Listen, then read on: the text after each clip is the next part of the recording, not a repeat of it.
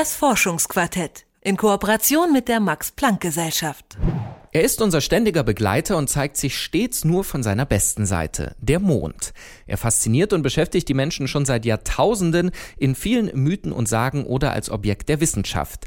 Seit wenigen Wochen ist zumindest sein Ursprung geklärt, denn der Mond entstand bei einer Kollision zwischen der jungen Erde und dem Planeten Theia vor rund viereinhalb Milliarden Jahren. Eine andere wissenschaftliche Frage rund um den Mond, die wird dagegen immer noch kontrovers diskutiert und Detektor FM Redakteur Max Heke klärt auf. Schlafen. Der Mond ist aufgegangen und die goldenen Sternlein prangen, am Himmel hell und klar. Und ich kann mal wieder nicht richtig schlafen. Der Schuldige ist schnell gefunden. Vollmond. Da werden nicht nur Werwölfe aktiv, sondern auch viele Menschen unruhig. Hartnäckig hält sich im Volksglauben der Vollmond als Schlafräuber. Aber lässt sich dieser Glaube auch wissenschaftlich fundieren? Vor knapp einem Jahr veröffentlichten Forscher aus der Schweiz eine Studie, die den Einfluss des Mondes bestätigte. Die Forscher untersuchten die Schlafphasen von rund 30 Probanden. Sie konnten zeigen, dass sich in den Tagen um Vollmond die Tiefschlafphase verringerte.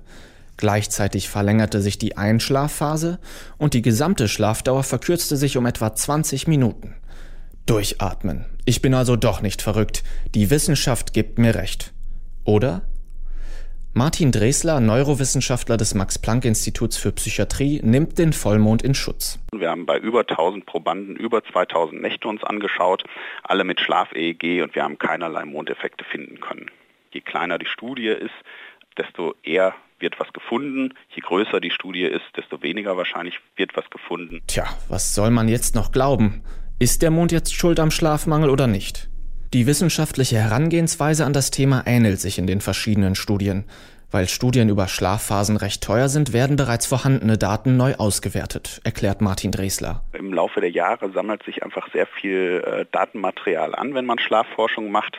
Und wir sind auf die Idee gekommen, irgendwann mal auf einer Konferenz zusammen mit Kollegen und mittlerweile wissen wir, dass viele andere Kollegen ähnliche Ideen hatten, diese alten Daten einfach mal auf äh, Mondeffekte zu untersuchen oder auf neue Weisen auszuwerten. Dabei gibt es objektive und subjektive Analysemethoden. Subjektiv ist etwa der Fragebogen. Man fragt die Probanden nach dem Aufstehen, ob sie gut geschlafen haben, ob sie glauben, lange geschlafen haben und so weiter. Am objektivsten gilt in der Wissenschaft die Messung der Hirnströme. Die Daten, die die Forscher um Martin Dresler ausgewertet haben, basieren auf eben dieser Methode. Das war das sogenannte Schlaf-EEG, was einfach die Hirnströme misst, woran man dann äh, nicht nur die genauen Zeiten, wann ein Proband geschlafen hat, wie lange ein Proband geschlafen hat und wie lange er zum Einschlafen gebraucht hat, äh, sich anschauen kann, sondern auch Schlafphasen unterscheiden kann. Ähm, das heißt, die Schlaftiefe genau messen kann. Es gibt verschiedene andere Methoden, sogenannte Aktigraphie, die die Bewegung des Probanden misst. Damit kann man auch grob Schlaflängen abschätzen. Aber wie gesagt, je größer die Probandenanzahl ist, ähm, desto weniger wahrscheinlich findet man einen Effekt, zumindest nach allen Studien, die wir bislang entweder selbst gemacht haben oder uns angeschaut haben. Insgesamt fand das Team um Martin Dresler unveröffentlichte Daten von rund 20.000 Schlafnächten, die ebenfalls keinen Zusammenhang zwischen Mondphase und Schlafmangel aufwiesen. Das ließ die Forscher auf ein altbekanntes Phänomen in der Wissenschaft schließen, das sogenannte Schubladenproblem.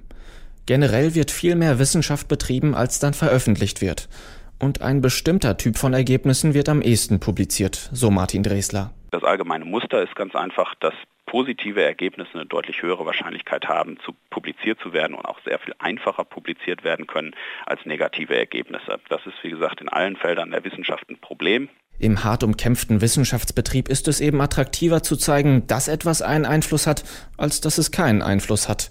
Im Falle des Vollmondes heißt das, Studien, die den Einfluss auf den Schlaf unterstreichen, werden eher publiziert als solche, die das Gegenteil aufweisen. Ich bin trotzdem nicht ganz überzeugt von den jüngsten Ergebnissen und glaube fest daran, dass der Vollmond meinen Schlaf stört. Und das ist etwas, das sich ohne Messung meiner Hirnströme rein psychologisch erklären lässt. Jeder von uns wacht mehrfach pro Nacht auf. Typischerweise vergessen wir diese kurzen Wachphasen immer sofort und auch eine Nacht, wo wir mal schlecht geschlafen haben, vergessen wir innerhalb weniger Tage. Falls jetzt aber bei einer schlecht geschlafenen Nacht was Besonderes passiert, bleibt das sehr viel eher im Gedächtnis haften. Und was Besonderes könnte eben durchaus sein, ich schaue aus dem Fenster und sehe den hellen Vollmond. Das sagt Martin Dressler, Neurowissenschaftler am Max-Planck-Institut für Psychiatrie in München. Und der nächste Vollmond ist übrigens am 12. Juli, also am Samstag kommender Woche. Wir wünschen schon mal vorab angenehmen Schlaf. Das Forschungsquartett in Kooperation mit der Max-Planck-Gesellschaft.